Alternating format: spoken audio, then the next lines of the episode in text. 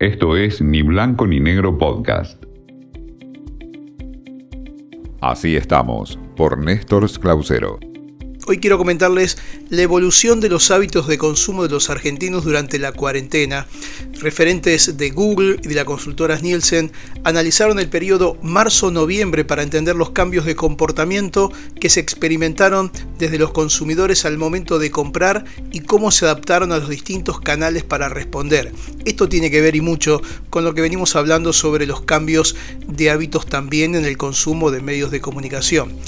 Lo que ocurrió, según estos datos, dicen que los argentinos en las primeras semanas, a partir de fines de marzo, dentro de la cuarentena, se arrancó queriendo aprovechar al máximo el tiempo en casa, queriendo pintar las eh, aberturas que uno no había hecho, queriendo eh, arreglar los problemas que tenía en su casa, pero de esa primera ola pasamos los argentinos a necesitar contención emocional.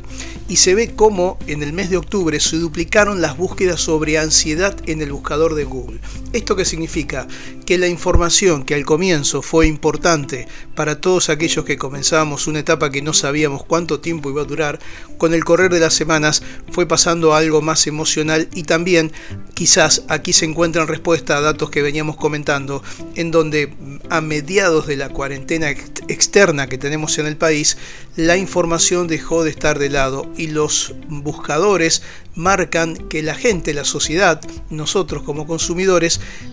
dejamos por momentos de consumir información para irnos quizás a buscar entretenimiento, ya que además de no haber nada nuevo, generaba más angustia. ¿eh? Datos que surgen de los referentes de indicadores que dio Google y la consultora Nielsen en torno a este tiempo.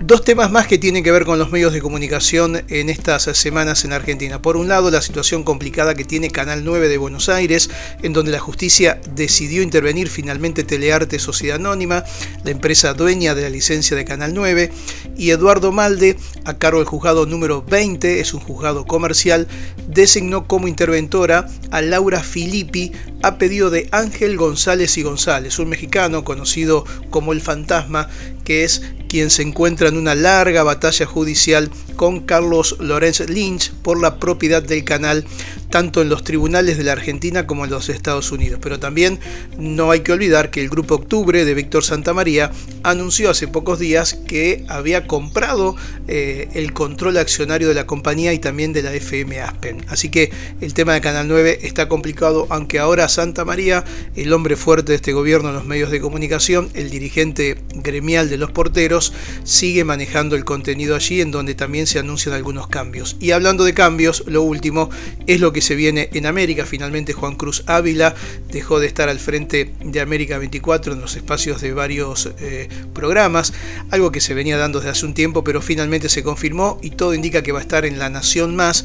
Y Liliana Parodi, una histórica del canal, se hace cargo tanto de la programación del canal de aire de América 2 como de América 24, aunque muchos creen que con los cambios que se vienen, sobre todo la salida de las voces críticas del gobierno para el próximo año, a comienzo del 2021 habrá algún nuevo referente en el área de noticias que quizás tenga buena sintonía con la Casa de Gobierno. Esto fue Ni Blanco ni Negro Podcast.